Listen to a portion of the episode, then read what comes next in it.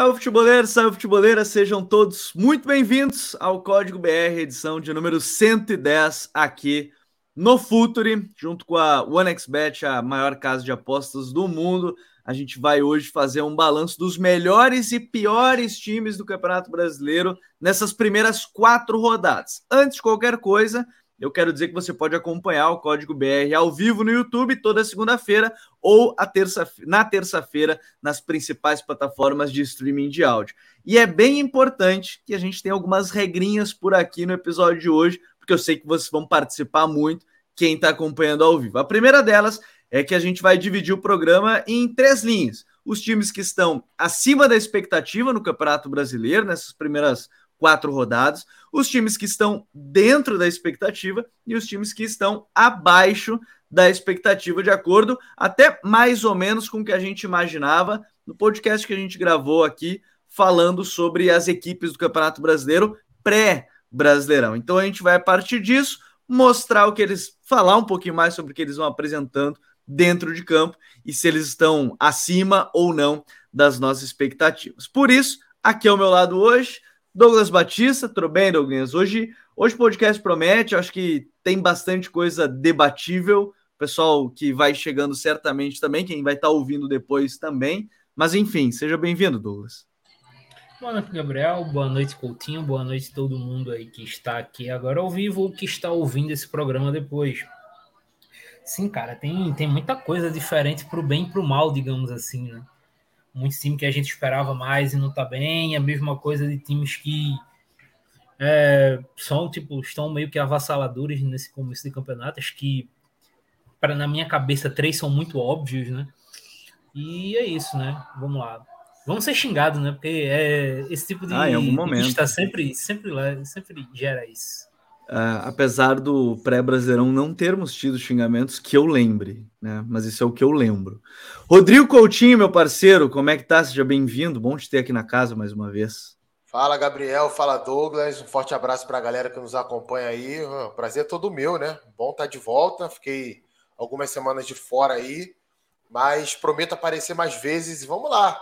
A gente tá, tá na chuva para se molhar. Tá com o sono em dia? O Abel, o Abel Ferreira tá monitorando teu sono, velho. Cara, vou te falar, eu não tô com sono em dia, não. Ontem eu fui dormir. Vai tá que nem o Jailson no amarelo ali, vai estar tá amarelinho. É, eu acordei meia-noite, acordei. É, fui dormir meia-noite pouco, acordei cinco da manhã. Ou essa noite que eu vou conseguir dormir um pouquinho mais. É muito trabalho, né, cara? A gente trabalha pra caramba, então nem sempre dá pra o dormir. Abel, Abel Ferreira monitorando o sono de todos, cuidando para seus jogadores estarem bem fisicamente. Seguinte, então, senhores, vamos sem mais delongas por aqui no episódio de hoje. Eu vou começar pela obviedade do programa, ou que muita gente estava esperando. O Botafogo de Luiz Castro, para mim, já é o time que está acima da expectativa. Nessa terça-feira tem análise sobre o Tiquinho Soares, que para mim tem sido um dos principais jogadores nesse início de campeonato, tem sido muito importante para o Botafogo, desde que ele chegou, na verdade. Mas eu já coloco como um time acima da expectativa, com o time, porque a gente até tratava aqui que era um time que ia brigar em meio de tabela, porque o nível no Carioca não estava bom, mas o início do Campeonato Brasileiro mostra um time que está se encontrando, está jogando melhor do que a gente viu no estadual. E para mim, eu já abro essa, essa conversa falando que para mim o Botafogo é o time acima da expectativa, Coutinho. É, para mim também, sinceramente, é muito surpreendente para mim o que o Botafogo pontuou nesse campeonato. Eu não vou nem dizer que tenha jogado tanto assim. Né? O Botafogo não jogou tão bem assim para ganhar os quatro jogos. Talvez ali contra o São Paulo na estreia, chegou bem perto de perder o jogo dentro de casa, faz um gol no finalzinho. O São Paulo teve chances também. Na segunda rodada contra o Bahia, sofreu muito nos primeiros 30 minutos e depois se recuperou. E aí no segundo tempo, mais equilibrado, o Biel tem uma, uma bola muito boa para fazer o 2x1 para o Bahia, perde o gol e depois o Botafogo vai lá e, e mata. Aí, a partir do jogo contra o Flamengo, não. Gostei muito do Botafogo contra o Flamengo. E ontem, para mim, foi o melhor jogo do Botafogo no ano. Mesmo sem cinco titulares, vários jogadores que são reservas, mas mostrando o quanto uhum. o elenco é equilibrado, né? o quanto foi um bom trabalho feito de montagem do elenco do Botafogo.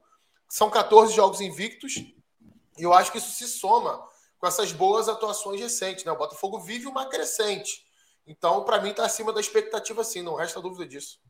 É um, um time bem interessante, o, Douglas, porque é, acho que o, o coach tocou num ponto interessante, né? Sem cinco titulares, o jogo contra o Atlético Mineiro, e mesmo assim conseguiu manter um bom nível. E sem, e vamos lá, sem cinco titulares, sendo eles o Tiquinho, o Eduardo, né? O jogador Júnior Santos, que entrou depois, sim, são jogadores que. o Júnior começou. Isso, o Júnior começou, perdão. Não, o... não jogaram. Marçal, é... no meio-campo, Tietchan, né? O Danilo Barbosa se machucou, Eduardo ficou de fora e o Tiquinho.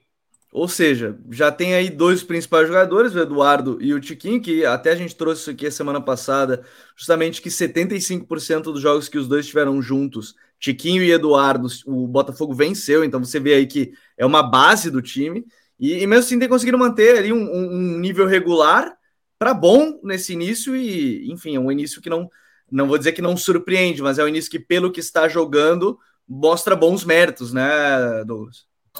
Sim, total. Eu confesso que me surpreende muito. Eu acho que é, nível coletivo o Botafogo está muito bem. É, tenho gostado muito, principalmente do Botafogo puxando transições. O Júnior Santos, inclusive, extremamente importante nesse quesito, é um cara de muita fisicalidade, puxando a bola ali pela lateral. O Tiquinho é o melhor jogador desse início de campeonato, apesar de não ter jogado ontem, mas está muito bem. O Eduardo, muito bem. É, o Adrielson, num nível muito bom defendendo a área. Então, é um time que está muito bem coletivamente e individualmente. É, então, sim, Botafogo está bem acima da expectativa. E principalmente se nós formos olhar os adversários que o Botafogo pegou. O Botafogo pegou o Flamengo, o Atlético Mineiro, a própria estreia contra o São Paulo. São Paulo, ok, era o Senna ainda, com um trabalho muito incipiente, né, muito irregular, mas ainda assim foi um jogo, um jogo duro, né? É um jogo complicado.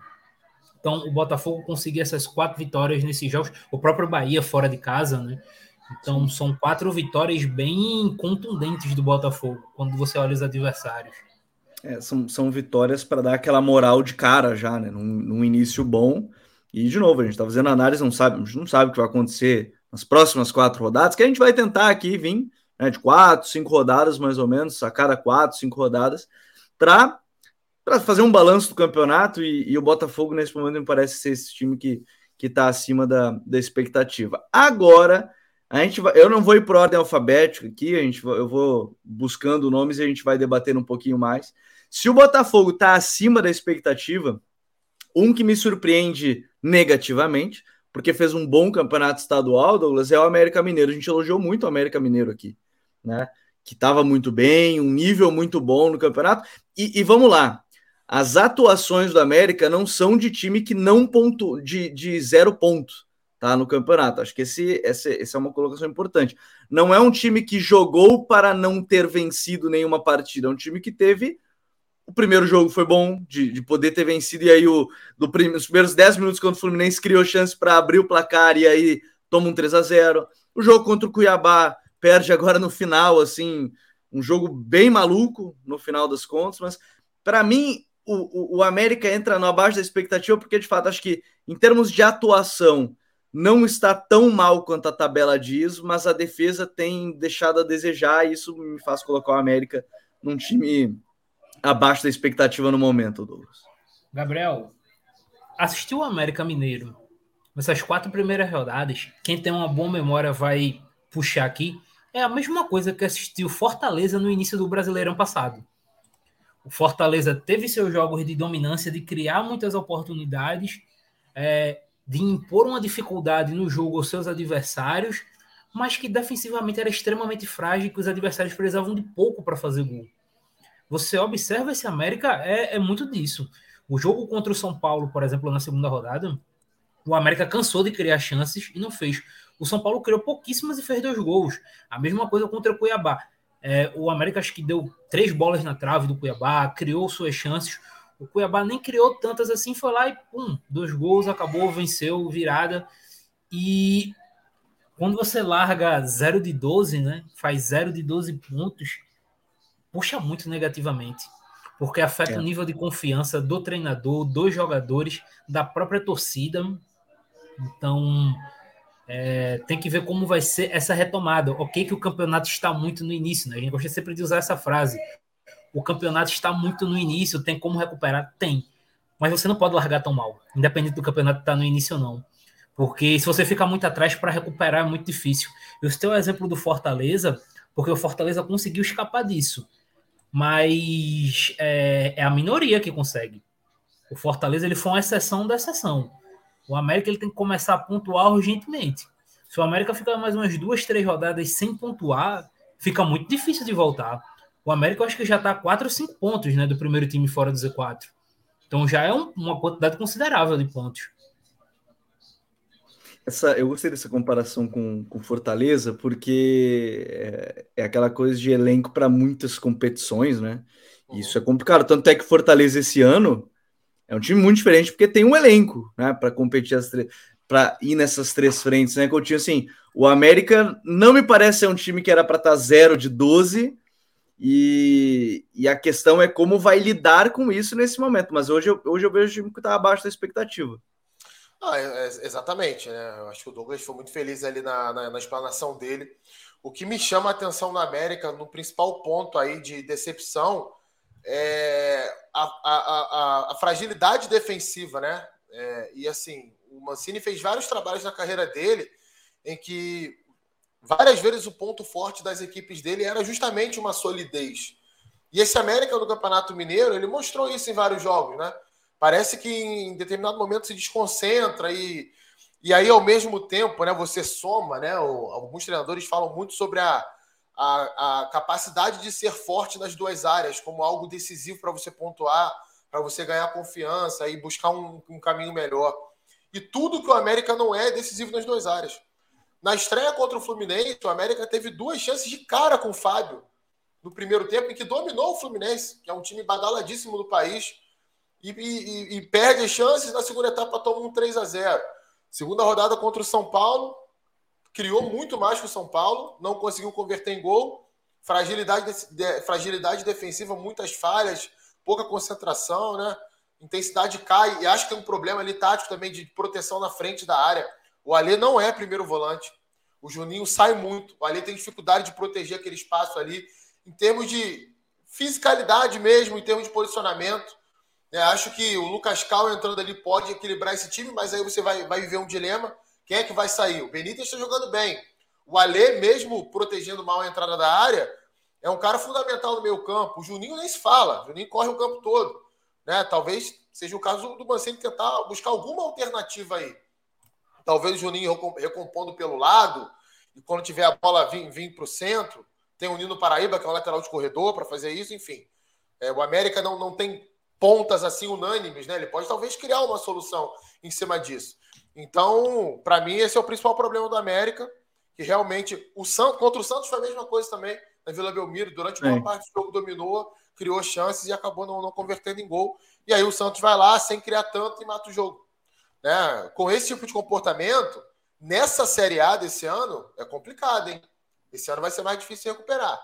É, e se o Coutinho falou do nível técnico do brasileiro, é justamente por isso, porque a gente tem equipes, todas que subiram, elevaram um pouquinho o sarrafo aí de, de competitividade, de todas, obviamente todo time quer ficar na Série A, mas eu digo, e se tornou mais difícil para a próxima temporada, então a América vai ter que abrir o olho para como esse, esses jogadores irão irão lidar com estes erros. Ó, agora eu vou buscar um que está, pelo menos na minha visão, não sei a de vocês, que está dentro da expectativa. E aí é aquela coisa, né? O dentro da expectativa pode ser algo bom, como pode ser algo ruim. Mas, por exemplo, um time que para mim hoje está é, dentro, assim, é, da expectativa é o Coritiba. Vou colocar o Coxa aqui, que trocou de treinador, é bem verdade, o Douglas, mas Neste momento, é um time que, para mim, é, é, um elenco que tem bons jogadores tecnicamente, mas fisicamente está sofrendo. É um time que eu acho que vai brigar para não cair. Essas quatro primeiras rodadas elas dão um norte aí, sem contar a desorganização, no sentido de, pô, simplesmente demitir depois da primeira rodada, depois de ter tido um mês o trabalho do Antônio, e nem faça o julgamento do trabalho do Antônio. Eu digo de você, se você considera que o trabalho não era bom, é, depois de perder o Flamengo por 3 a 0 e você considerava bom depois das eliminações na, nas quartas de final do Campeonato Paranaense, o jogo mais ou menos contra o esporte, teve um mês para isso, para mim isso é estranho, mas para mim hoje está dentro da expectativa, né? E isso, no caso do Curitiba, para mim não, não, não é um bom sinal. Sim, não é um bom sinal. O time está realmente muito mal. É, é um elenco. Como você. Tu, tu foi muito feliz também nesse comentário, que é um elenco tecnicamente de bons jogadores, mas que sofre muito no aspecto físico. O Curitiba, principalmente ali no meio-campo, você olha as opções: Andrei, Bosquilha, Lisieiro. São caras tecnicamente bons que vão te entregar em algum cenário, principalmente em cenários com a bola, em posse de bola. Mas dificilmente o Curitiba vai ter esses cenários de muita posse de bola na Série A. O cenário do Curitiba é outro. O cenário do Coritiba é muito mais correria, é um jogo mais físico, até pelo que a equipe pede. A equipe que normalmente está brigando para não cair é isso. É, se a gente for fazer novamente a comparação do Fortaleza, o Fortaleza, para escapar do, do, rebaixamento do ano passado, teve que mudar seu estilo de jogo, teve, teve que ser uma equipe mais reativa e muito mais direta com a bola. E desse jeito o Coritiba sofre. O Zago começou usando três zagueiros, tentando defender com a linha de três o que torna bem mais complexo, né? Porque quando você tem um meio-campo pouco físico, defender com a linha de três no meio-campo é quase que inviável. Então o Curitiba termina perdendo meio-campo nos seus jogos. E isso termina pesando. Acho que realmente está dentro da expectativa quando a gente olha o futebol jogado no ano, é, as contratações, tudo que envolveu a equipe. Coutinho, quem é que acompanharia esse Curitiba num dentro da expectativa se você tivesse que escolher algum clube? Eu tenho alguns em mente, mas não sei você, quem é que você escolheria? Ah, tá dentro da expectativa que, que você imaginava de, de campeonato até o momento? Ah, vou no Bahia. Vou no Bahia. Acho que o Bahia teve teve resultados aí, um desempenho que está dentro da expectativa para mim. Alguns problemas defensivos, né, que a gente já relatava aqui antes do campeonato, mas um time que produz ofensivamente, né? um time que tem uma forma de jogar que é agradável de ver, né? variações de jogadas, jogadores talentosos do meio para frente. É, acho que sofre um pouquinho fisicamente outros jogos, eu colocaria o Bahia aí dentro da expectativa também. Gosto dessa do Bahia. O, o Bahia é interessante, né? Que eu tenho curiosidade pelo Bahia pós-julho, né? Ou melhor, pós-agosto, mais ou menos, né? a, primeira, a primeira janela né, de é. campeonato brasileiro no meio do campeonato, julho, agosto ali, porque acho, acho que o City vai, o City Group vai dar uma investida de repente nesse momento do campeonato, mas é apenas uma impressão. Acho que é um time hoje que é, é bem isso, ainda está buscando encontrar o seu melhor, mas que aí vai nesse momento do campeonato aí vai é, ainda vai vai estar tá no meio de tabela, né? Em nono, duas vitórias, duas derrotas, mas acho que vai vai ser dentro dessa, dessa oscilação também de campeonato. Vou deixar ele aqui no, no dentro da, da expectativa.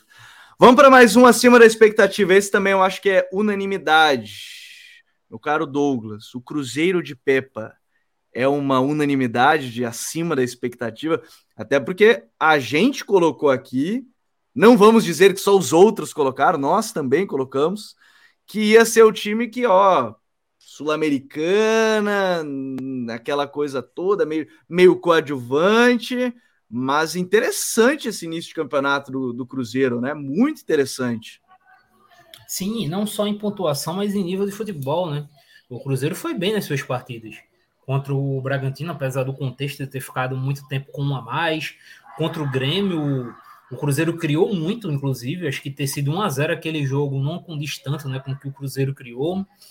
Então, uma equipe que vem muito bem, cara. Só foi realmente mal ali dá para dizer contra o Corinthians, né, na estreia. Não dá nem para dizer que foi mal, competiu, né? Terminou perdendo aquele jogo contra o Corinthians.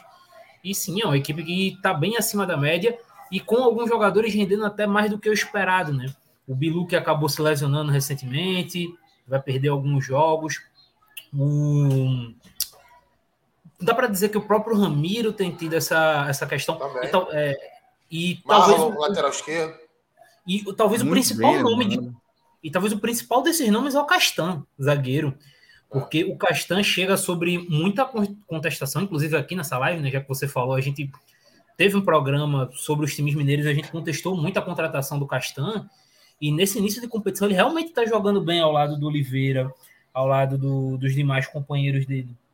Então, acho que o Cruzeiro de forma geral, e aí é muito louco esse impacto imediato do Pepa, né? Ele organizou muita coisa nesse, nesse Cruzeiro.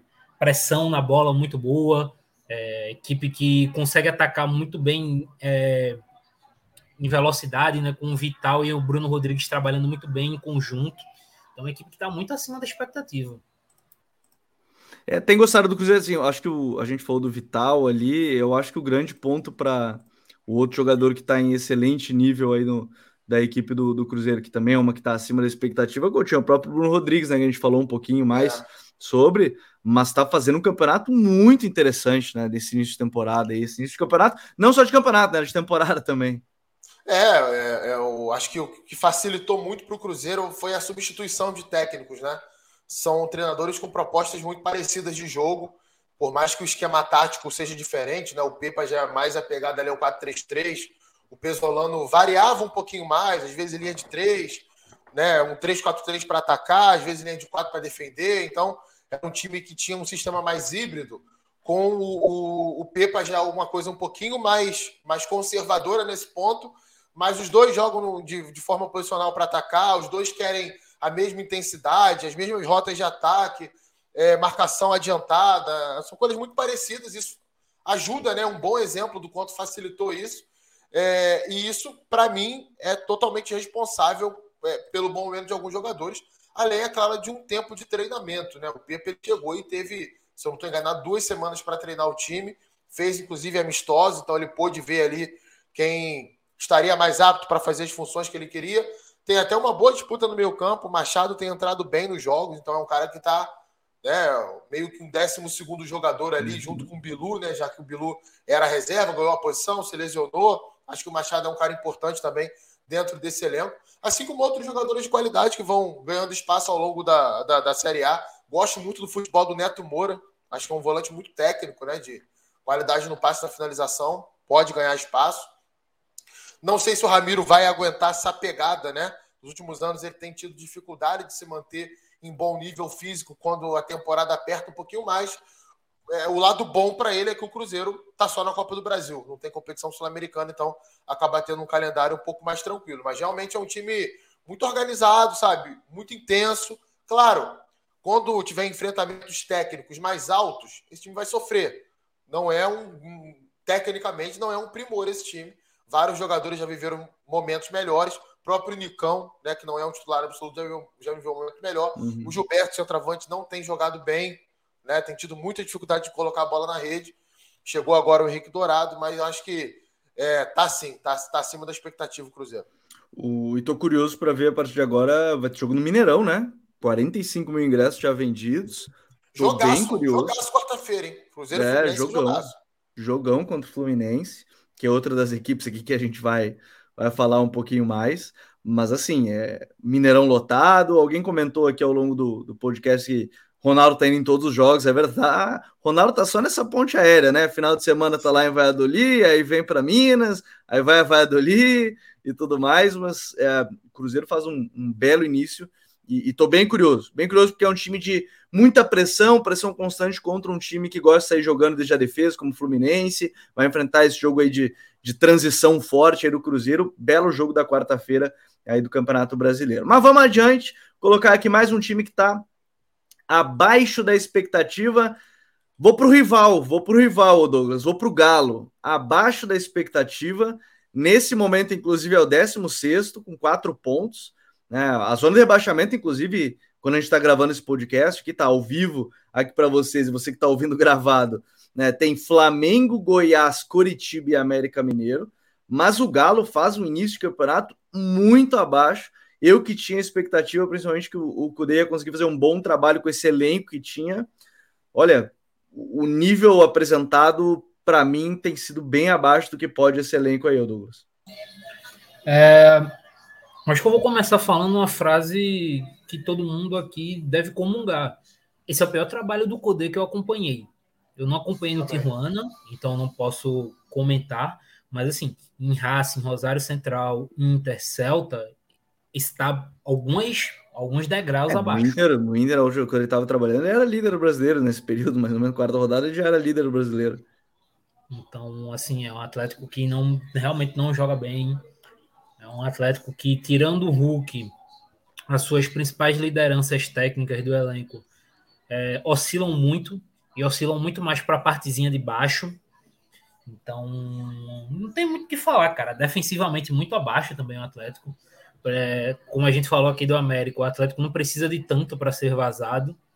A gente pode pegar, por exemplo, a primeira rodada contra o Vasco. O Vasco chegou duas vezes, três vezes com perigo, fez dois gols. Então é um time que precisa de pouco para ser para ser vazado. Tem toda a questão política que envolve o Atlético Mineiro, né, que está bem complexo também. Sim. Então, todo, todo o pacote Atlético Mineiro está muito mal nesse início de temporada. Não é, time, não é um time que eu vejo, por exemplo, vai ficar na segunda metade da tabela. Não vai. O Galo vai acabar a, temporada mais acima, com certeza. É, mas esse início preocupa, cara, porque entra naquela questão do América. Para recuperar depois vai ser complicado. É, eu acho que o grande ponto é esse, né, Coutinho? É, as rodadas iniciais. Primeiro que a gente tem que parar aquele negócio só vale os últimos jogos para disputar. Acho que fica cada vez mais claro que as primeiras rodadas são tão importantes quanto as últimas, em termos de, de necessidade, são os mesmos três pontos, querendo ou não. Mas esse Galo, ele, eu até às vezes tenho a impressão que o externo atrapalha ainda mais o, inter, o, o, o trabalho do que qualquer outra coisa nesse time, que, enfim, é abaixo da expectativa. Não sei o que você acha. É, depois daquela situação lá que o Cudê cobrou publicamente, né, reforços e ficou uma semana ali conturbada, vai, fica, sai, não sai, dirigente é, diz que está chateado, enfim, aquilo ali, dali em diante, acho que a coisa deu uma degringolada, né, nessa questão interna do, do clube, mas, enfim, só quem está lá dentro pode falar melhor. Daquilo que a gente consegue ver dentro de campo, eu até acho que nos últimos jogos o Atlético deu uma pequena melhorada ofensiva. Acho que ele conseguiu encaixar melhor algumas peças ali em termos de, de movimentação, né? Um time. Eu gostei do jogo que o Atlético fez contra o Santos, a Vila Belmiro, por exemplo. Acho que poderia ter vencido aquele jogo, criou para isso. Eu acho que o Atlético criou bastante contra o Brasil de Pelotas também, um jogo pela Copa do Brasil. E, e melhorou a produção. O Atlético Paranaense é um bom exemplo disso, fez um belo primeiro tempo. Mas, cara, a expectativa é alta, né? é um, elenco, um dos melhores elencos do país. É, não foi um salto de qualidade a ponto da gente imaginar que o Galo enxergar o Galo se recuperando. Ainda não. Acho que ainda falta ainda um, apresentar um futebol melhor. É, falta aí para o Galo nesse momento. Então, hoje está está abaixo da, da expectativa aí o, o Atlético Mineiro. Bom, vamos lá. É, a gente tem mais algumas equipes, obviamente, para falar por aqui eu vou colocar em pauta o Atlético Mineiro, que fez uma bela vitória, grande vitória contra, contra o Flamengo. É, vitória de 2 a 1 um aí que a gente pode olhar pela lógica do Flamengo, que não foi muito bem, mas o, o Atlético conseguiu impor o seu jogo em vários momentos da partida. Hoje é o décimo colocado, tem duas vitórias e dois empates. Eu, particularmente, para esse ano, não via um Atlético que ia brigar em parte G6, o, o Douglas. Já era um time meio tem elenco para mais, mas não tá me surpreendendo porque não estava jogando tão bem assim o estadual. Eu coloco o, o Furacão em dentro da expectativa, e você? O Atlético Paranaense, cara, concordo, dentro da expectativa. Uma equipe que teve alguns momentos muito bons no estadual, né? É, mas de forma geral, é uma equipe que não tem desempenhado tão bem, não tem performado. Né? É, você tem ali as suas peças individuais muito bem, algumas, né? o Vitor Roque começou muito bem o campeonato, o Fernandinho, é, apesar das críticas, principalmente a questão violen de violência do Fernandinho, né? mas de forma geral gosto tecnicamente do início de campeonato dele. Mas coletivamente o Atlético tem as suas dificuldades, principalmente em criar contra equipes mais fechadas, né? Quando o jogo é uma equipe mais fechada e que o Atlético tem muito mais a bola, ele tem os seus problemas de criação. Então, é, tá dentro da expectativa. Acho que o time do Atlético é esse ano vai por ali para brigar uma vaguinha na Libertadores, mas não uma vaga direta. E esse início de campeonato é isso. É basicamente quem vai brigar ali por cima, vai buscar sua vaguinha final ali na Libertadores. E claro, bom destacar, o Atlético ele entra naquele bolo dos times com muitas competições. O Atlético joga Libertadores e Copa do Brasil também. Uhum. Então é bem provável que uma hora o elenco canse. É, esse, esse é um bom ponto também de, de se colocar, mas fecha, eu vou deixar como, como time dentro da expectativa é, desse campeonato. E se a gente for colocar mais um que está acima da expectativa, Olha, acima da expectativa, eu não, eu não sei se eu coloco. Eu estava pensando aqui, olhando assim, ah, a gente olha os times que estão ali para acima da expectativa. Eu tenho a impressão, é que eu não sei se a palavra certa é essa, Coutinho, mas, por exemplo, para mim o Santos é um time que ia estar tá na parte de baixo da tabela porque não estava jogando bem. As partidas que fez até agora são ok, mas acima da expectativa eu ainda acho muito.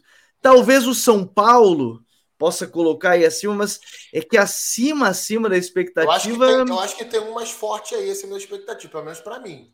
Quem então? O Vasco. Eu acho que o Vasco está acima da expectativa. Acima?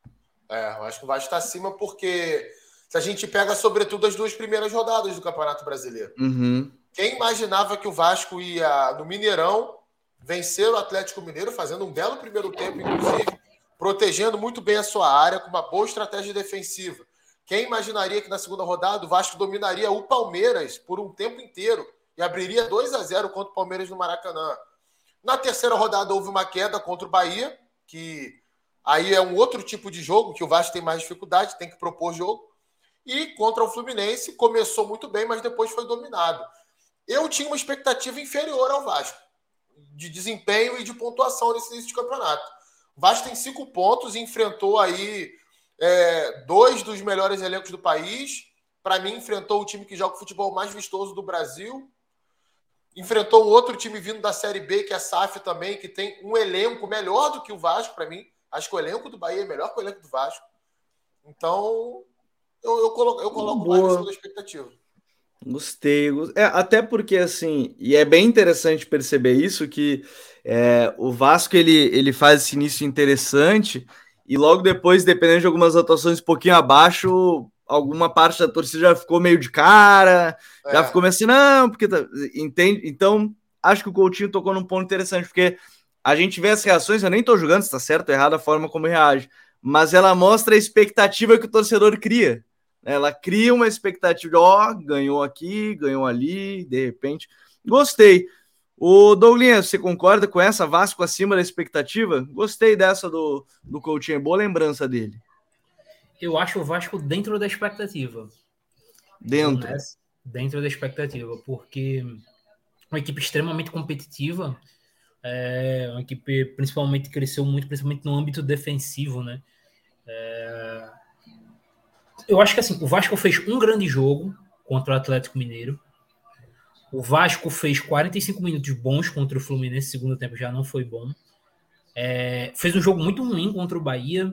Então, e fez um primeiro tempo muito bom também contra o Palmeiras. No segundo tempo já o Palmeiras foi bem superior. Então a gente vê uma irregularidade muito grande nesse time do Vasco ainda. Uma equipe que ainda está se encontrando durante os jogos, durante o campeonato, de forma geral. O que é normal, uma equipe nova. Então, eu acho que tá dentro da expectativa, tá dentro do que eu esperava. Apesar de entrar naquilo, o Vasco conseguiu um ponto, três pontos que eu não esperava, que era no Atlético Mineiro fora. Em compensação, a derrota contra o Bahia estava fora do roteiro. Então, para mim, iguala tudo. Acho que para mim o Vasco é dentro da expectativa. É, o público, enquanto a gente está falando, acho que colocou mais o Vasco como acima da expectativa. Então, vamos lá. O Vascão está acima da expectativa nesse momento de campeonato. Agora, vamos falar de um time que está jogando muito bem, e isso significa, neste caso, um dentro da expectativa bom, porque a gente já esperava isso, que é o Fluminense do Diniz. Está jogando muito bem, nível de desempenho muito alto. Vou botar um ponto extra pela belíssima coletiva do Diniz depois do jogo contra o Vasco, quando ele falou sobre a saída de bola. Então, vou colocar pontos extras por conta disso. Acho que valeu. É sempre muito bom ouvir ele em vários momentos, então já coloco por isso também. O, o Coutinho, o Fluminense é um dos times que está dentro da expectativa, mas isso não é necessariamente uma coisa ruim, né? É, é bom pontuar isso, né? Porque o desavisado né? Você aí que O cara vai olhar eu colocando aqui, ó, Fluminense dentro da expectativa. O quê? Meio? Os caras é são pode? malucos. Esses caras querem inventar, não gostam do Fernando Diniz, não é nada disso, gente. tá? Vamos, vamos, vamos raciocinar. Dentro da expectativa, e o Fluminense está jogando bem, quer dizer que antes do campeonato a gente já colocava o Fluminense como um dos melhores times. Inclusive, colocamos o Fluminense ao lado do Palmeiras como o principal candidato ao título do Campeonato Brasileiro, né? Vocês vão lembrar muito bem disso. Então, realmente está assim, tá, tá dentro da expectativa. É, teve um jogo ruim do Fluminense no campeonato contra o Fortaleza, mas ali eram sete reservas, os outros três foram bons, né? O Fluminense empata com o Vasco, merecendo ganhar. Léo Jardim salva com duas grandes defesas, o Robson Bambu faz ótimas intervenções também, impedindo gols do, do, do Fluminense. E os dois primeiros jogos do Fluminense foram bons, foram boas atuações. Acho que está dentro da expectativa, um dos melhores times do campeonato. Dentro da expectativa, né, Douglas? Time que está muito bem. A gente tinha curiosidade para em meio a tantas competições, mas aparentemente o Início está conseguindo rodar. Até foi curioso, né? Porque o debate foi que ele, ele preservou em, em jogo de, de campeonato brasileiro para jogar Libertadores, Copa do Brasil, até mesmo jogo contra o Paysandu, que já tinha vencido por 3 a 0 a ida, mas aparentemente tem dado resultado isso também dentro de campo, né? Sim, é, e, e, um ponto muito importante é que o Diniz tem variado muito, né? Para além dos jogadores, algumas questões no jogo dele. A gente vai lembrar o jogo contra o América. Eu acho que esse exemplo é muito muito legal, né? Que o América deu uma dificultada muito grande na, é, na saída de bola do Fluminense. E aí o Diniz joga o Lele em campo, é, joga com três atacantes, né? E aí começa a tentar um jogo mais direto, digamos assim, na saída de bola e surte muito efeito se eu não me engano, os três gols do Fluminense saem desse, é, desse de, dessa saída né, mais direta, com jogadores pegando a bola em transição com o campo aberto. Então, tá, é um time que fatalmente, apesar da pontuação, né, o Fluminense acho que tem sete pontos, é, é uma equipe que vai brigar pelo título. Não vejo é, outro, outro destino que não seja esse para o Fluminense. Acho que é uma equipe que está realmente dentro da expectativa, é o que a gente espera desse time. É um time que está muito bem. O Ganso, altíssimo nível quando joga, não tem o que questionar. O Cano fazendo muitos gols. Então, é isso aí. O Fluminense está na prateleira dele. É, tá na prateleira dele, que é de brigar pelo título nesse momento de campeonato, e por isso, se você está acompanhando ao vivo, chegou no meio do caminho, a gente colocou em dentro da expectativa, porque a gente esperava que o Fluminense estivesse aí brigando por essa posição. E boas lembranças também, né? Jogadores têm entrado muito bem, o Lima, o Lele, o Kennedy, todos eles têm entrado muito bem. Então o Fluminense encorpa um elenco e recupera até alguns jogadores na casa do Kennedy, já feito um bom campeonato paulista, já agora pela, pelo Ferroviária. Então, interessante ver agora para a sequência de campeonato. Um time que está abaixo da, da expectativa, para mim, nesse caso, né? No, abaixo da expectativa, acho que vale, vale debate, até porque o abaixo é até meio difícil, mas eu vou colocar o Corinthians. É, e eu acho que ele entra abaixo da expectativa, o Coutinho, pela desorganização. Eu vi uma estatística hoje para mim fantástica. Dos últimos seis jogos do Corinthians em Campeonato Brasileiro, ou seja, contam as últimas duas rodadas né, do Brasileiro Passagem, 2022, seis treinadores diferentes seis, são quatro treinadores diferentes nesse campeonato, né? Fernando Lázaro, Cuca, o Danilo e o Luxemburgo. Nas últimas duas da, da, da temporada passada foram o. Esse Vitor ano ainda foi outro auxiliar. Vitor Pereira Victor... e, e, o Fernando Lázaro, né? Dirigiu o último jogo, não foi? Que... Tem alguém que foi que eu tô confundindo o nome e aí vão parecer que eu tô errando, mas eu olhei já a estatística, vou até olhar de novo ela para não parecer que eu estava louco enquanto isso aqui. Vitor Pereira na 37 foi o Felipe Almeida na 38 ah, tá. em 2022. E aí o Lázaro nessa agora. Então, assim, seis em seis. Esse, esse eu acho que é o caso raro do futebol, é, não só brasileiro, mas no futebol mundial, seis treinadores diferentes. O Chelsea está tentando fazer isso lá na Europa, não sei se consegui, não conseguiu, mas tentou. É, mas a desorganização do Corinthians talvez vá até melhorar agora com, com o Luxemburgo. Talvez vá até melhorar. Não tenho essa convicção, mas pode ser que melhore. Hoje o time já foi pelo menos um pouco mais intenso, conseguiu correr um pouquinho mais. Não foi a melhor partida do mundo, né? Hoje no empate com, o Fortaleza, mas talvez venha melhorar. Mas hoje é um time abaixo da expectativa. Não era para estar tão mal assim, né? Quase dormiu na rodada na zona do rebaixamento, né, Coutinho? Pois é, tá abaixo, é... até porque isso mostra o quão mal o Corinthians está no campeonato, né? Porque a gente já não tinha uma expectativa tão alta do campeonato, o time não vinha jogando bem, mas eu acho que de quatro semanas para cá, esse time piorou, cara.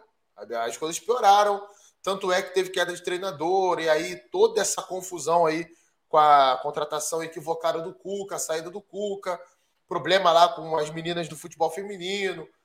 Enfim, muitos episódios que conturbam o ambiente e se somam à desorganização do time, ao mau funcionamento do time que já vinha desde o Campeonato Paulista e, e prossegue agora.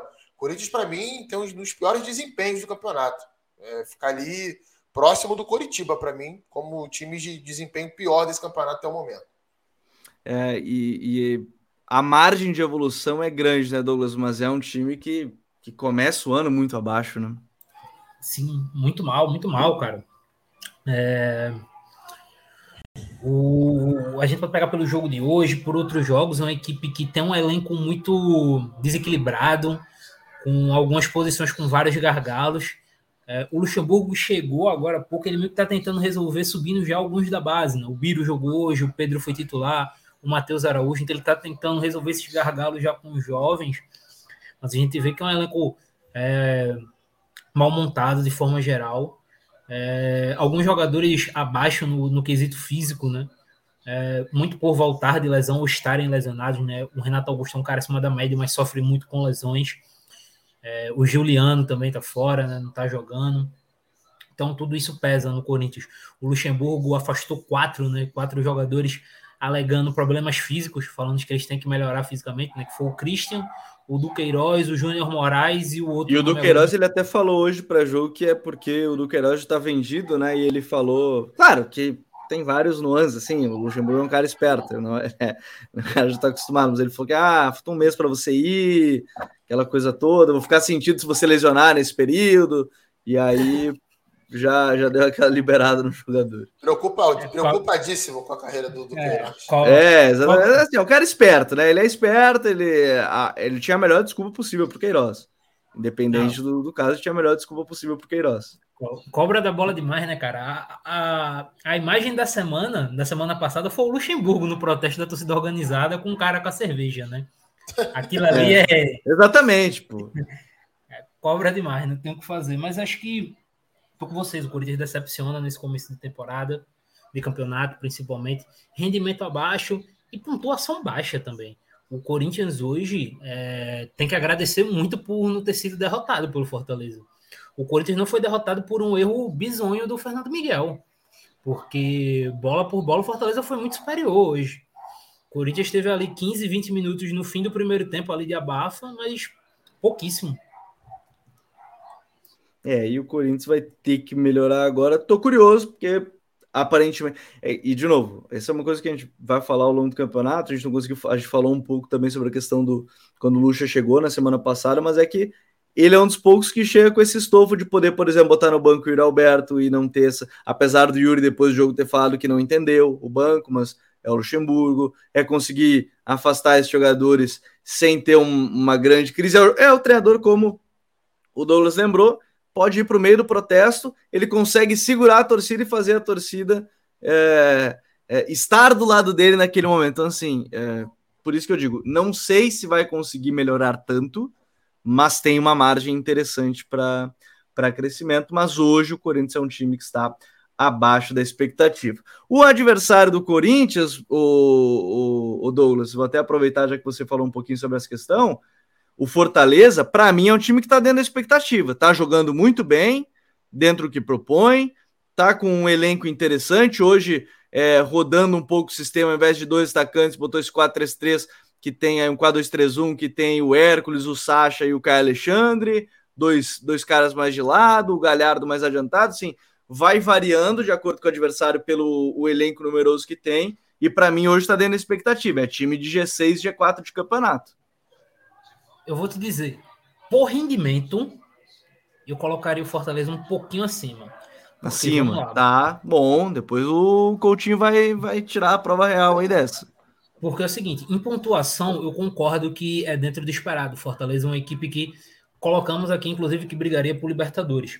O grande ponto é, o Fortaleza teve muita dificuldade no, nesse início de temporada em Copa do Nordeste, em Libertadores, porque o Fortaleza era uma equipe extremamente direta. O Fortaleza não era uma equipe que conseguia pausar o jogo. O Fortaleza tinha muita dificuldade nisso.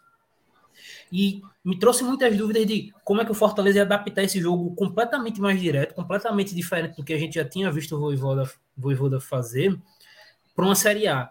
E aí, quando chega na Série A, o Fortaleza muda completamente. O Fortaleza tem uma transição absurda, extremamente letal, mas é um time que dosa muito mais o ritmo dentro de jogo. Hoje, contra o Corinthians, a gente viu isso. A gente viu isso contra o Fluminense.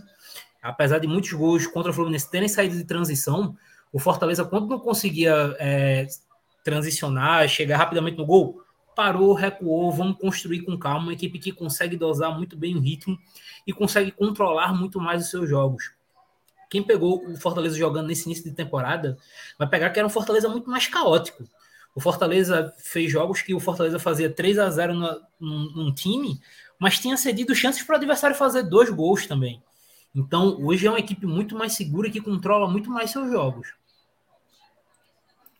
É uma, eu, eu, gosto dessa, dessa variação que tem, tem feito o Fortaleza, o Coutinho, porque mostra que o elenco maior também ajuda a proporcionar isso. É, mas antes de qualquer coisa, eu quero saber para você se ele está esse pouquinho acima, está dentro da expectativa, e aí como é que você tem visto aí o, o Campeonato Fortaleza? Cara, isso aí, esse talvez seja o que eu mais tenha dúvidas, né? Porque eu consigo concordar com a, os argumentos do Douglas e consigo concordar com os seus também. É, como é algo muito particular, eu vou colocar dentro da expectativa, porque ah. eu já esperava que o Fortaleza fosse fazer um grande campeonato. Eu já esperava que o Fortaleza fosse entrar em campo pelo desempenho que teve nos últimos jogos ali do campeonato cearense e da Copa do Nordeste, Copa do Brasil, antes do, do Brasileirão começar, que realmente era um time que estava pronto, que estava mais maduro, que, que realmente tinha formado um elenco mais equilibrado. E a gente vê hoje, cara, o Pikachu é reserva do Fortaleza, o Hércules não é um titular absoluto, e é um jogador pretendido pelo Flamengo, por vários clubes grandes do futebol brasileiro. Você tem o Poquetino, que é outro cara também que entra e sai do time. Acho que se todo mundo tiver 100%, não sei se o Poquetino é titular. Eu acho que ele entra de Caleb, Moisés, Thiago Galhardo e Luceiro, por exemplo. Acho que esses são os quatro titulares hoje ali do meio do, e do, da, da meia e do ataque do time do Fortaleza. É, o Lucas Crispim fez É um dos times setor, setorista, é o que mais tem problema com o time do Fortaleza. A escalação do Fortaleza, setorista sofre. É, é, é, Lucas Crispim, por exemplo, que teve lesões aí, há dois anos já era um, dos melhores laterais esquerdos, alas esquerdas, né? Do futebol brasileiro. Hoje é reserva também do Bruno Pacheco. É, então é um time muito, muito acertadinho. Então, para mim, é, tá dentro da expectativa que faz um excelente início de campeonato brasileiro. É, meu, o Fortaleza aí que, que então fica aqui nesse, de novo, dentro da expectativa, porque está muito bem. Esse é mais uma equipe que está dentro da expectativa, porque está bem dentro do que a gente já é, esperava. Por exemplo, se eu seguir adiante aqui e colocar a equipe do Grêmio, o Coutinho, para mim, o Grêmio, ele, eu até esperava um pouco mais, não sei se a palavra é abaixo da expectativa, mas eu tô entre dentro da expectativa e abaixo. Eu, eu tendo a colocar abaixo porque eu esperava um pouquinho mais nesse início de campeonato. Eu vou, é, jogar, essa, porque... eu vou jogar essa régua para baixo. É, porque as atuações não têm sido boas. O jogo contra o Bragantino agora no, no final de semana sofreu, pariu praticamente os gols, né? Ali em, em momentos é, que não estava bem, sofreu em boa parte do jogo, então eu tendo a colocar que está abaixo da expectativa o Grêmio nesse início de campeonato. É, eu acho que tá, assim, é claro que a gente tem que considerar os desfalques, né? O Grêmio tinha uma estrutura ali de, no, no Campeonato Gaúcho muito que, que dava muito certo com o PP e Carbajo de volante, com Vina, Bitelo e Cristaldo na linha de meias, o Luiz Soares, né? Um time muito de muita aproximação, de muita articulação em volta dele, dos laterais também, né? O Fábio e o, uhum. e o Reinaldo vinham jogando bem. E aí, de repente, perde alguns desses nomes, né? Perde o Reinaldo, perde o PP, perde o Carvalho, Vitelli é obrigado a jogar mais recuado. Aí entra o nível de enfrentamento do Campeonato Brasileiro, com adversários que vão te atacar. E a gente falou sobre isso aqui antes do campeonato começar, né? Da, da, da, dos problemas que o Grêmio teria defensivamente. Porque os problemas era aquilo que a gente comentou até, né? É o correr para trás, é o defender. Em é, jogos e, de transição, jogos de velocidade. E se a gente pega todos os jogos do Grêmio no Campeonato Brasileiro, todos, até contra o Santos na primeira rodada, o Grêmio teve problemas com isso. A partir do momento que os adversários ficavam mais tempo com a bola, empurravam o Grêmio para trás, cara, é um Deus nos acuda. É para o Grêmio conseguir defender de uma forma competitiva. Quando o Grêmio consegue reter a bola no campo de ataque, beleza, as jogadas saem, o time consegue produzir. Mas até isso tem tido problemas por essa questão dos, dos desfalques. Então, para mim, está abaixo da expectativa. Douglas, é abaixo da expectativa? A gente pode fechar aí esse, os três olhando pela mesma ótica ou não? Sim. Cara, e, e por, um, por um motivo específico, o Grêmio já seria abaixo da expectativa. É o seguinte, um time que tem um Soares, eu espero que esse time seja muito mais dominante que esse Grêmio é. O Grêmio tem um jogador histórico, irmão. É um cara que precisa de pouquíssimo para fazer gol. E o Soares simplesmente não consegue ser ativado no time de Grêmio. Você, quem assistiu os quatro jogos do Grêmio pode até chegar aqui e comentar quantas chances reais de gol o Grêmio criou para o Soares concluir. Tanto que se a gente for pegar o gol do Soares, foi um gol completamente mérito individual dele. Detalhe, bola... esse gol que ele faz, esse sem pulo dele aí, ele fez um 100 na carreira, né? É, é, sem ângulo nenhum, de repente ele dá um, aquele chute cruzado que 99% dos atacantes não acertam a bola. É, então assim, é... chance, chance mesmo foi, foi o pênalti né, na estreia contra o Santos. Fora isso, ele não teve mais nenhuma grande oportunidade. Então, a partir do momento que tem um jogador desse calibre e tu não consegue simplesmente fazer ele finalizar, tem algo de muito errado. Isso não pode ser normalizado. Então, tá abaixo da expectativa, Grêmio. Então, vamos fechar aqui na, no abaixo da expectativa. Seguir adiante, vamos, vamos manter em Porto Alegre ali a situação. O Inter, para mim, eu acho que está dentro da expectativa. Um time que. Ok, para mim, a definição do time do Inter hoje é um time ok. É um time que vai ali, é um jogo bom, tem uma atuação ali que 30, 40 minutos bons, de repente cai. E, isso, para mim, diz mais respeito ao, ao, trabalho neste momento do que o elenco, por exemplo. É, é porque o elenco não é ruim, convenhamos. É um elenco bom.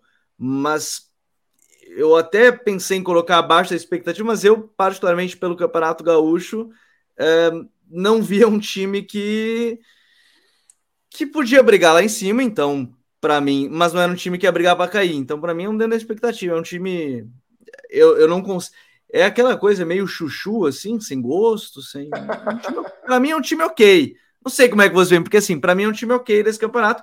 Pode mais. Esse é mais um time para mim que já acho que pode mais, acho que pode, tem um elenco para mais, só que hoje é um time que não entrega tanto assim, ô Douglas. Cara, assim, eu vou votar no Inter abaixo da expectativa, porque eu acho que é uma situação um pouco. Tu citou isso aí. É, é um elenco que pode jogar mais. E aí o coletivo está abaixo. Quando a gente pensa no, no time do Inter, é, obviamente tem a, defi a, deficiência, deficiência ali nos volantes. É, Campanharo ainda está se acostumando, o Johnny não consegue desempenhar bem, é, vai conseguir ter o Arangue só daqui a alguns meses. Então tem esse problema ali nos volantes. Mas quando tu pensa um time que tem algumas posições tão seguras, por exemplo, a linha de defesa titular do Inter é tecnicamente, ou então em termos de segurança, uma das mais seguras do país, se você for imaginar.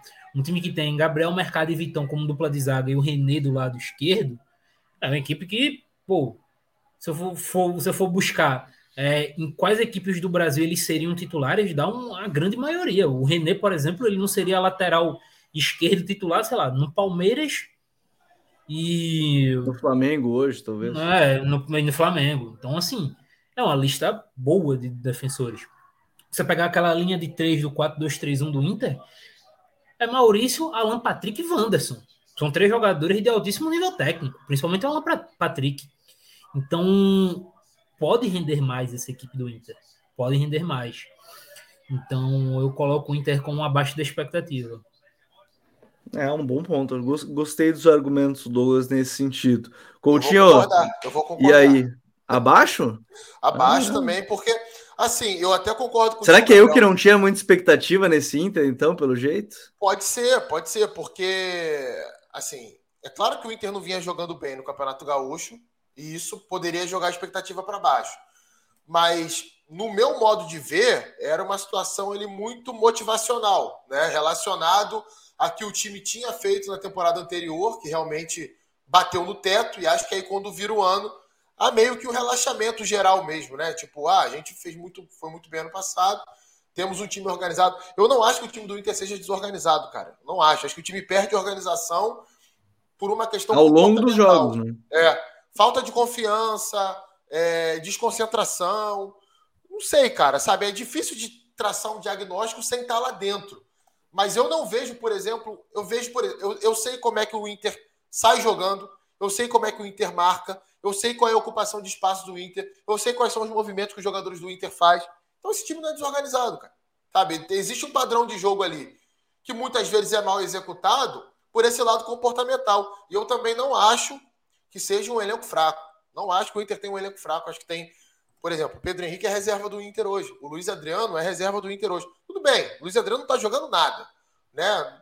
Não, não, não me parece tão afim de ser jogador de futebol nesse momento da carreira. Não sei qual é a sua sensação aí no, aí no Sul, Gabriel, mas Sim. a distância para mim é essa. Né? Não sei se o cara, se, não sei se o cara está querendo. Né? Então, mas é um reserva do Inter, cara. E é um cara que. É, e assim, né? Eu acho que a grande questão da expectativa é porque meio de ano, teoricamente, fecha. Teoricamente, né, porque as informações dão conta disso. Cuejar, Enervalência e ainda tem o Arangues que deve se recuperar. Aí a expectativa tem que ir lá para cima. Aí eu concordo contigo. Sim, cara. É, é, é, assim, eu acho que o time, mesmo com sete pontos, né? Alguém pode olhar assim, ah, meu time tem sete pontos. Beleza, mas o Inter não jogou, cara, é, bem assim, 90 minutos. Não joga, né? Há muito tempo nesse Campeonato Brasileiro. Não jogou bem nenhum jogo 90 minutos. O Inter poderia ter perdido do Flamengo, tranquilamente dentro de casa. Não jogou melhor que o Flamengo. Teve um gol no final lá, o Maurício entrou muito bem. Ok, o jogo é de quem finaliza melhor, de quem é mais contundente, mas se for, se a gente for ver isso, então a gente precisa, não, não, precisa assistir o jogo, né? É, é, só a gente olhar o resultado. E o Inter, para mim, não fez um grande jogo. Acho que contra o Goiás, que foi o adversário mais inferior tecnicamente que pegou, é, foi dominado em boa parte do primeiro tempo. O Goiás teve chance de abrir o placar contra o Inter. E aí o jogo muda totalmente depois da expulsão do Maguinho. Né? Vira outro jogo ali, aí vira um jogo mais tranquilo para o Inter, mas para mim tá, tá, tá abaixo ainda da expectativa. Boa lembrança do, dos ouvintes, Douglas, de outro time que o René não seria titular no Botafogo, né? Marçal. Marçal tá, tá jogando boa lembrança, boa lembrança do, dos ouvintes por aqui. Mas, seguindo adiante, a gente tem mais algumas equipes para falar. Vou seguir no Cuiabá aqui, que para mim tá dentro da expectativa. Time que é, um elenco, de novo, também não é um grande elenco para para competição. Acho que esse início é ainda de novo, são as primeiras quatro rodadas. A vitória dá aquela aliviada inicial, mas de novo, ainda é um ponto à frente da, da zona de abaixamento. Acho que está dentro do esperado, porque se mantiver essa média que está tendo agora de, de pontuação, não vai, não vai crescer tanto assim, mas é um time que o último jogo agora contra o América Mineiro, o América podia ter vencido o jogo, mas no finalzinho aí o, o, o Cuiabá conseguiu a vitória em um jogo de novo, foi, foi bem maluco de correria ali, né? Então eu, eu colocaria o time que tá para mim dando a expectativa, Douglas. Concordo contigo, cara. Tá bem dentro da expectativa. É, inclusive, se a gente for parar para pegar, é, até dentro da expectativa negativa de futebol jogado. Ele fez um bom primeiro jogo ali contra o Palmeiras, criou aquela expectativa, mas quando nós pegamos outros jogos contra a Grêmio, contra o Grêmio até foi competitivo, mas não foi é, bem, bem mesmo. Contra o Bragantino em casa também. E contra o América, é, acho que dá para dizer que durante 70 minutos, 75, o América foi melhor que o próprio Cuiabá. Então, se você exclui aquele primeiro jogo, até tecnicamente, o taticamente, né, coletivamente, o Cuiabá está dentro da expectativa dele, dentro do que a gente esperava na competição. Eu acho que positivamente a gente pode citar o que nessa equipe? O Walter, como sempre, né? Bom goleiro. É o cara que. O Cepelini, talvez? Eu. Eu ia citar o Felipe, cara, camisa 5, volante. O cara canhoto, tá, tá, tá jogando bem. Tem feito um bom início de competição. Então vou colocar o dentro da expectativa para essa equipe do Cuiabá como a gente imaginava. Ô Coutinho, esse Flamengo, hein? É, o São Paulo chega também. Mais um dos clubes, a gente tá, eu tô olhando aqui a lista dos que a gente colocou abaixo da expectativa, todos em algum momento por um pouco de desorganização, seja o Galo, seja o Corinthians. Acho que o Flamengo entra nisso e pelo elenco que tem, por enfim, tantas outras coisas que a gente pode falar, eu não vejo outra opção a não ser abaixo da expectativa dentro do campeonato, porque é um elenco muito bom, ninguém vai me provar que é um elenco abaixo da média, é, mas não se encontrou ainda na temporada, desde a troca do Dorival para o Vitor Pereira e agora com o Sampaoli, não, não vejo muita. É, não vejo como não colocar em outra situação que não abaixo da expectativa. É, eu também. É, muito. É, o, o, Flamengo ele, ele poderia até ter mais pontos do que ele tem no campeonato, mas é um time que sabe aquilo que a gente falou do América, né? Que não consegue ser contundente nas duas áreas. O Flamengo, mesmo com o potencial técnico absurdo que tem individual, não consegue, cara. É impressionante a facilidade com que o Flamengo leva gols. O Santos vive um momento muito ruim, uma temporada muito ruim dele. Ontem ele falhou de novo. Né? O São Paulo ele já tem por histórico ter equipes mais expostas, né? São times que fazem muitos gols, mas também levam muitos gols, também geram chances reais de gols ao time adversário. É, os trabalhos dele aqui no Brasil remetem muito a isso, sobretudo no Galo 2020.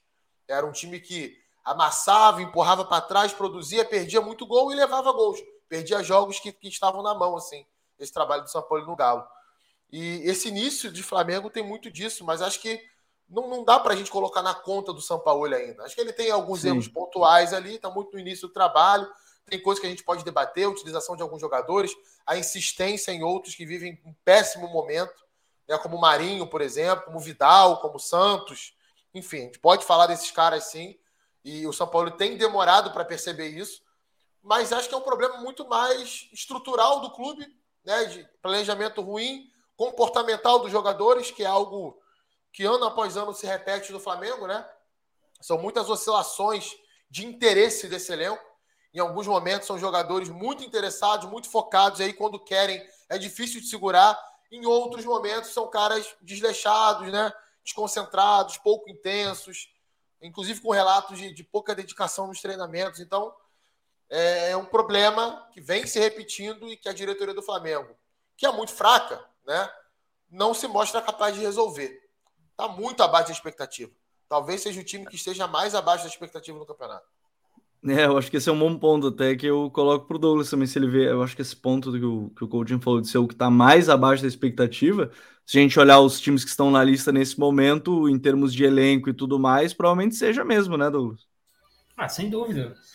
É, o Flamengo é a equipe que a gente imagina no mínimo top 4 da competição. Como, é, no mínimo, no mínimo. É, em termos de, de time mesmo, como equipe titular, em termos de talento do elenco é, tá, tá mal o Flamengo. Tem muito jogador que tá em fase ruim, né? O Gabigol não, não tá legal a temporada do Gabigol, tecnicamente. Apesar dele ter feito gols nos últimos jogos. O Gabigol acho que tem dois gols no Brasileirão já. Mas tecnicamente não, não, não vem rendendo bem. É, não vem performando. Assim como outros. O Thiago Maia tá num ano tenebroso a, os zagueiros ali do Flamengo muito mal, Davi Luiz principalmente. Então, se você tira o Ayrton Lucas e o Pedro, acho que todo mundo tá rendendo abaixo nesse Flamengo nesse início da temporada. E aí, coletivamente, é um trabalho que está se iniciando com o São Paulo, é, mas ainda assim é pouco, cara. É pouco. O Flamengo jogou contra o Botafogo é, vários minutos com um a mais e, assim, não foi legal o que a gente viu do Flamengo. Apesar do Botafogo ter jogado muito bem naquele jogo. Mas não foi legal o que a gente viu do Flamengo. Ontem também não foi, não foi uma, uma boa atuação da equipe. Então, concordo, concordo totalmente. Então, fechamos aí com o Flamengo também é, nos times que estão abaixo da expectativa. O Goiás, que hoje, nesse momento, é o 18, quando a gente está ao vivo aqui no podcast, ou você está ouvindo gravado, para mim está dentro da expectativa, acho que o elenco não, não, não estava tão bem também, né? O, o Coutinho, um elenco que eu, de novo, é um elenco que ia brigar para não cair de fato na Série A. Tem bons momentos aí de uma atuação boa aqui, uma, uma atuação boa ali, momentos talvez, né? De como você citava da questão do Inter, né? Tem momentos de jogo contra o Inter que foi bem, criou chance, quase empatou barra e ganha a partida mas, de maneira geral, vejo um time que está dentro do que a gente esperava, é brigar para não cair nesse momento. E as quatro primeiras rodadas dão um indício disso. É, acho que tem bons momentos, sobretudo ofensivamente. Acho que é um time que é muito leve, o meio-campo muito. É, que consegue ocupar uma faixa extensa do campo ali. O Dieguinho, um jogador interessante, já tinha feito um bom brasileirão no ano passado. Ontem, inclusive, quando o primeiro jogou de lateral, pode jogar de volante, pode jogar de meia, pode jogar de ponta. enfim, ele vai variando as funções ali até dentro de um jogo. O Emerson Ávila, que é o técnico interino do Goiás, tem usado ele assim. Gosto do Everton Morelli, volante que fez o Campeonato Paranaense pelo Maringá. Né? Ele até jogou o primeiro jogo. É, ele, perdão, ele não conseguiu jogar contra o Flamengo na Copa do Brasil. Ele foi negociado antes para jogar o Brasileirão pelo Goiás e vem jogando bem. O Zé Ricardo tem uma boa distribuição de passes. O Palácio é bom jogador, mas acho que defensivamente dá muito espaço. Né? Um time muito. Que, dentro da, da capacidade técnica que tem, cara, não pode se expor tanto assim. É um Sim. tiro no pé. Jogar um campeonato brasileiro desse, com o potencial técnico que tem, tão exposto. Acho que o Goiás tem que rever. Porque às vezes o adversário nem precisa de tanto para criar chance, né? O grande problema talvez seja esse, né? Não precisa de muito, muito para criar cara, chance. Contra o Inter isso ficou muito nítido, né? Muito espaço entre os volantes, espaço nas costas do meio-campo, coberturas atrasadas em virtude disso, né? Acaba sobrecarregando ali a última linha. É um time intenso, é um time que corre, é um time que, que, que, que se dedica sem a bola mas são problemas é, mais estruturais, né? Questão ali de, de posicionamento, né? Parte coletiva mesmo precisa de um ajuste, senão, amigo, não tem como se sustentar, não. O campeonato do ano passado é um exemplo disso. O Goiás se sustenta na primeira divisão pelos gols de Pedro Raul, mas também por um time defensivamente muito forte, um time que se protegia muito bem e dificultava contra adversários mais qualificados. Esse ano isso não tem acontecido. É, e é um time que está dentro da nossa expectativa. O Palmeiras, esse aí é o caso para mim também, é dentro da expectativa, porque era um time que eu imaginava brigando lá em cima na tabela, tem sido consistente, é, a, a defesa tem sido menos consistente do que o tradicional que a gente tem visto, a gente comentou aqui alguns episódios, né, Douglas, da, da escolha de Zé Rafael e Menino como volantes, que isso gera situações de abrir um pouquinho mais de espaço, mas segue competitivo, segue sendo muito difícil de bater, apesar dessas questões defensivas. Para mim, hoje, em termos de desempenho, em termos do que eu esperava, dentro da expectativa o Palmeiras. Ah, totalmente dentro da expectativa. Acho que o Palmeiras é o time do Brasil mais regular, né? Que sempre mantém a expectativa. Você sempre espera isso do Palmeiras. É, tá, tá bem coletivamente em alguns pontos, né? A equipe do Abel, acho que essa equipe do Palmeiras, o Palmeiras atual, é a equipe do Abel mais ofensiva que o, que o Abel imaginou sim, no Brasil. Sim. O Palmeiras joga para frentaço, o que gera alguns problemas defensivos, tem gerado alguns problemas defensivos, mas não o suficiente ainda para fazer o Palmeiras perder jogos. Talvez tenha perdido dois pontos ali, é, mas não, acho que não dá para considerar um empate contra o Vasco como um ponto perdido. Até pelo que o Vasco vem jogando. Então, tá dentro da expectativa total. É, é, junto com o Fluminense ainda o candidatíssimo ao título do Campeonato Brasileiro. É, tá jogando, tá jogando bem a equipe. Tô, tô curioso pela sequência do Hendrick, ganhando mais minutos como titular, de repente. Ele tem oscilado ainda, tem ficado no banco em, em alguns jogos. O Abel já falou que depende muito da, da, da característica para o jogo, mas nesse momento aí é, é tenho curiosidade para a sequência da temporada, mas também vejo como, como um time dentro da, da, da, expectativa. Mas é bem isso, é um time que tem mais ofensivo do Abel, provavelmente desde que ele chegou na equipe do Palmeiras. Então, colocando o Palmeiras como um time que está dentro da nossa expectativa. Red Bull Bragantino de Pedro Caixinha, o Coutinho, te agrada? É um time que está ok. Confesso que eu não consegui ver muito ainda nesse campeonato, o time do, do Bragantino, mas hoje é meio de tabela, né? O 12 colocado. Até esperava no início, mas como eu não vi a, a, tantas atuações, não posso opinar tanto assim. Mas você vê hoje como um time de meio, é um time que está dentro da expectativa, abaixo, está acima. Ah, acho que está dentro da expectativa, sim. Talvez o resultado que saia um pouquinho daquilo que se esperava foi o 3 a 0 sofrido para o Cruzeiro dentro de casa, mas é, analisando o contexto do jogo, teve um jogador expulso com 25 minutos do primeiro tempo. Então, realmente Sim. dificulta muito. E até dentro de um 3 a 0 conseguiu gerar perigo à meta do Cruzeiro. Poderia ter feito ali um golzinho para diminuir o placar. É, é, um time que tem uma forma de jogar muito estabelecida desde o Barbieri. Aliás, em alguns momentos esse time parece o time do Barbieri, né? Os pontas bem abertos, os laterais entrando em diagonal no meio espaço. É, às vezes os meias ali é, dialogando com, com os laterais por dentro, um volante mais recuado, um time muito posicional, um time que pressiona alto no campo de, é, de, de ataque e que às vezes está muito espaço nas costas da defesa, né? expõe muitos zagueiros, expõe muito a última linha, inclusive a expulsão do Aderlan contra o Cruzeiro foi por causa disso. Então, acho que. E, e, tem a questão da juventude, né? Os jogadores jovens, jogadores se adaptando ao futebol brasileiro. Sinceramente, eu não esperava nada muito diferente do Red Bull, não. Para mim, tá, tá, dentro da expectativa. É, vou colocar aqui também, acho que mais ou menos dentro dessa. E, dessa... e só para pegar, só para complementar. Complemente. Tá dentro da expectativa. E nessas quatro primeiras rodadas, o melhor jovem do Campeonato Brasileiro joga no Red Bull Bragantino, que é o Bruninho. É, tá muito bem já tinha feito um belo Paulistão, né? Já tinha feito um belo Paulistão o Bruninho.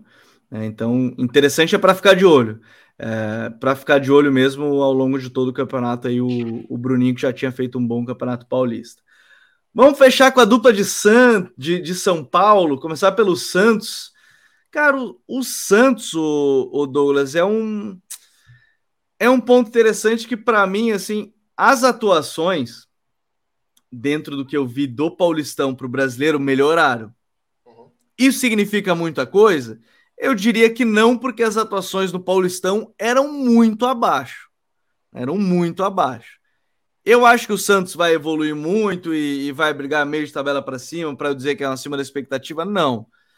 Talvez hoje, para mim, eu não consigo colocar abaixo da expectativa porque melhorou em relação a ele mesmo. Então, para mim, é mais um time que é dentro da expectativa. Em termos de atuação, tá melhor do que no Campeonato Paulista, mas isso hoje ainda é pouco para o Santos. Então, hoje para mim tá dando a expectativa. É isso que a gente deve ver nesse momento. E, e vale destacar agora essa é a matéria da Veja, né, do, do caso do Eduardo Bauerman, né, do zagueiro que está envolvido aí uma suposta é, acusação de manipulação de, de jogos, né, de, de tomar cartão e tudo mais. Não sei o quanto isso pode afetar internamente o clube, a situação, mas enfim, eu acho que é, um, uma, é uma, algo externo muito pesado. É, mas enfim, hoje eu vejo que é um time dando a expectativa, tá melhor em relação ao Paulistão, mas hoje eu não sei se isso significa tanto em termos de Campeonato Brasileiro, não. Gabriel, eu concordo contigo. É, e é muito engraçado. Vai, dá a porrada. Não, não pode começar assim. Não, o que, que vem é depois? Porque, é porque é muito engraçado falar desse Santos, porque é realmente uma equipe que joga mal melhorou em comparação ao Campeonato Paulista, mas é aquilo, né? Um, como diria o ditado, o muro é um meio-fio. Não tem muito, não tinha como piorar para aquela atuação. A grande, a grande questão é que, mesmo jogando mal, é, o Santos perdeu pontos no campeonato por erros individuais. O João Paulo errou claramente em dois gols nesse campeonato já. Sim. Contra o Grêmio na estreia e contra o Cruzeiro nessa última rodada. É, então, e, e aí eu, Tanto é que ele começou a ser discutido agora, né? A torcida do Santos tem discutido um pouquinho mais. Uh... Claro que não, não vai colocar o Vladimir titular, mas já discutiu um pouco mais o nível do João Paulo, né? É, e aí é o que pega o fio da meada. Se o Santos tivesse conseguido esses dois pontos, qual seria a avaliação que a gente teria desse início de temporada do Santos? É, e aí termina sendo até um pouco mais ampla o debate. Mas eu concordo que está da expectativa. O Santos segue jogando mal, joga melhor, mas segue muito mal. É... E a tendência, eu sinto ser negativo com o torcedor do Santos, é piorar. Porque vai, vai ficar sem o Marcos Leonardo, o Santos vai perder. Oh, 11 e meia da noite, o e fala: Ó, oh, torcedor do Santos, tá complicado. É, porque, tipo, você vai perder agora seu melhor jogador, tecnicamente. Apesar do David Washington ser um jogador muito diferente, a gente não pode esquecer que é um jogador nascido em 2005 ele ainda é um adolescente, então ele ainda está em todo o processo formativo dele, físico, técnico, mental. E aí pra... a gente não pode deixar ver acontecer o que aconteceu com o próprio Ângelo, né? Que subiu muito cedo e, e o processo formativo dele foi acelerado, né? antecipado. Exato, então assim, termina. Assim, eu, como eu disse, eu não quero ser negativo, mas a tendência é piorar. A tendência é piorar, porque tu vai colocar um rapaz muito novo, apesar de ser muito bom, muito diferente, tu vai colocar um guri muito novo e outro jogador, o Bruno Mezenga, que tem uma diferença técnica gritante. Sim. Então, a tendência é, é bem ruim para o Santos para os próximos jogos. É, e o Marcos Leonardo aí que deve ficar de fora, né? como o Douglas está falando, por mínimo seis jogos, né? Que é o Mundial Sub-20. Sub então, por mínimo de seis jogos. Achei bem curioso, talvez, acho que o, o Santos vê pela ótica de valorização do jogador e para uma possível venda até por questões financeiras, porque tecnicamente dentro de campo liberar o jogador talvez seja um tanto quanto complicado, mas vamos lá. Dentro da expectativa hoje o Santos E o São Paulo, que tem a chegada do Dorival, ainda não perdeu, né? O Dorival, quinto colocado, duas vitórias, um empate, uma derrota. Eu vou colocar o São Paulo como acima da minha expectativa, tá? Eu tinha visto assim, um time, o Coutinho que não estava muito bem, teve a troca de treinador, acho que isso influencia. Tenho gostado desses primeiros momentos aí com, com o Dorival, apesar de ainda oscilar em termos de desempenho ao longo dos 90 minutos mas ele está parecendo fazer um time um pouquinho mais competitivo, encaixando melhor os jogadores. Eu, eu tendo a colocar como um time que está acima da expectativa nesse momento do campeonato, Coutinho. Sem dúvida, concordo contigo. É, o principal problema do time com o Rogério Ceni quais eram, né? Era um time que tinha até volume ofensivo, eu consegui identificar ali quais eram as intenções, mas quando se aproximava da área era muito precipitado, não conseguia achar as soluções para criar as chances de acordo com o volume que tinha. E era muito exposto defensivamente. O Rogério, aliás, ele tem esse problema de leitura, né? Na carreira dele, em alguns jogos importantes, de às vezes expor mais o time do que deveria. E o São Paulo acabava perdendo pontos, né? Empatando em casa, perdendo jogos importantes em, em virtude disso. Quando às vezes tinha mais volume de jogo.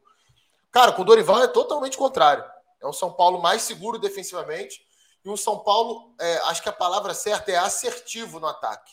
É um time que não ataca tanto, não tem tanto volume ofensivo, mas quando chega é preciso. Talvez jogadores até um pouquinho mais, um pouquinho menos pilhados, né? Em termos de, de uhum. produção ofensiva, conseguem ter mais tranquilidade para tomar as melhores decisões, né? Conseguem, quando percebem que o time está mais seguro em campo, é, as decisões saem melhores no ataque, conseguem chegar de uma forma, como eu falei, muito mais assertiva. Então, é, eu acho o Dorival um baita treinador, sempre falei sobre, sobre isso, até antes do ano passado. Ano passado ele acerta dois times, sim, de uma forma muito rápida. Ceará e Flamengo viviam péssimas fases quando ele chegou. Ele acerta o Ceará, é, vinha fazendo grande campanha na Copa Sul-Americana e recuperação no Campeonato Brasileiro. Ele sai, o Ceará cai na Sul-Americana, é rebaixado no Campeonato Brasileiro. Ele assume o Flamengo na 13 terceira colocação, se não estou enganado, do Brasileirão. Chega a incomodar o Palmeiras em determinado momento do campeonato pega uma situação adversa contra o Atlético Mineiro na Copa do Brasil, reverte no Maracanã, o Flamengo bate campeão, e o Flamengo bate campeão também da, da Libertadores América. Acho que a diretoria do Flamengo ofereceu um presente ao mercado. São Paulo foi o primeiro a pegar esse presente e agora começa a colher aí os louros da recuperação. Acho que vai ser um time que, ao contrário do que eu imaginava anteriormente, pode acabar brigando por um G6 do Campeonato Brasileiro, porque é, é, conseguiu acertar na escolha do treinador e é um treinador que que ajusta time, que entende a realidade e ajusta o time. É, isso é, é um ponto muito importante, entender esse elenco, Douglas. Sim, e outro ponto muito marcante na carreira do Dorival, e ele já começa assim no São Paulo, é a questão que o Dorival sempre foi um cara muito bom desenvolvendo os jogadores, né? um grande desenvolvedor de talentos. E, cara, o, o que o Pablo Maia tem jogado nesses primeiros jogos com o Dorival chama atenção. Porque o Pablo Maia ele era um cara que tinha é, atuações muito nota 5, né? Nota 5, 5,5. E nesses primeiros jogos do Dorival, o Dorival tem trabalhado com ele saindo mais, chegando mais próximo ao gol. É, ele tem crescido o rendimento, cara. É, o Beraldo é um cara que eu imagino crescendo ainda mais, é um ótimo zagueiro, o Beraldo sempre foi, mas eu vejo ele crescendo ainda mais de rendimento com o Dorival. Foi muito bem nesses jogos com ele até agora. Então é interessante observar isso na ótica do São Paulo, né? O São Paulo é uma equipe que a gente sempre apontou, principalmente eu lembro do primeiro programa que do ano foi quando a gente falou sobre o mercado de alguns times. E o São Paulo foi um citado onde a gente citou que, em termos de elenco, o São Paulo não era melhor que o São Paulo da temporada passada. É, eu ainda concordo com isso, só que eu acho que a capacidade do Dorival de desenvolver jogadores pode justamente desequilibrar a favor desse elenco desse ano. Se ele consegue evoluir o Beraldo, ele consegue evoluir um Pablo Maia, um Nestor, o São Paulo muda completamente de visão. A gente começa a ver o São Paulo com outros olhos essa temporada. É, eu acho que é, é um time para ficar de olho agora é, e tende a crescer para um time que tem uma base tão forte também, um cara que desenvolve bem os jovens, é, pode ser muito importante. A lista está aqui, né? Botafogo, Cruzeiro, Vasco e São Paulo como esses times que estão acima da expectativa nessas primeiras quatro rodadas. Um grupo grande, né, dentro da expectativa. Fluminense, Fortaleza, Curitiba, Bahia, Atlético Paranaense, Cuiabá, Goiás, Palmeiras, Red Bull Bragantino e Santos, e times abaixo da expectativa, entre eles América Mineiro, Atlético Mineiro, o Corinthians, o Grêmio, o Inter e o Flamengo. Ao longo do campeonato, a gente vai fazer isso mais vezes. E claro que com o desenvolvimento do campeonato a gente pode falar mais sobre decepções, sobre times que de fato estão grandes como surpresas, né? Então vai ser legal da gente poder falar um pouquinho mais sobre isso ao longo do campeonato. Mas Coutinho, valeu meu parceiro, bom, bom demais te ter aqui mais uma vez. E a gente segue acompanhando esse Campeonato Brasileiro, que tem sido muito gostoso de ver. Rodada pegando fogo já nesse meio de, de semana também, né? Com certeza, Gabriel. É a primeira rodada de meio de semana, né, que a gente vai ter aí. É, ficou faltando dois jogos para eu ver da última rodada. Vou ver amanhã de manhã. Vou dar uma descansada depois. E aí, na, na quarta-feira, da quinta até sexta, a gente mata essa rodada de meio de semana. Quando começa essa correria de rodada de meio de semana é complicado para quem, quem quer acompanhar mais jogos assim. Mas é, é, o, é o calendário do futebol brasileiro e, e é importante largar bem, né? Acho que os últimos campeonatos mostraram isso. É verdade, exatamente. Esse é um ponto muito importante. Douglinhas, valeu, meu parceiro. Voltamos na semana que vem. É isso, cara. Valeu. Sempre bom estar aqui. Sempre bom estar aqui com o Coutinho, né? Abraços pro Coutinho. E é isso, cara. Até a próxima. Bom começo de campeonato e que siga assim. o campeonato tá legal de acompanhar. Então, futeboleiros e futeboleiras, mais uma vez, muito obrigado a todos que nos acompanharam. Mais um Código BR. Lembrando, toda segunda-feira ao vivo aqui no YouTube ou gravado já na terça-feira nas principais plataformas de streaming. Um grande abraço para todo mundo e até segunda que vem. Valeu, tchau!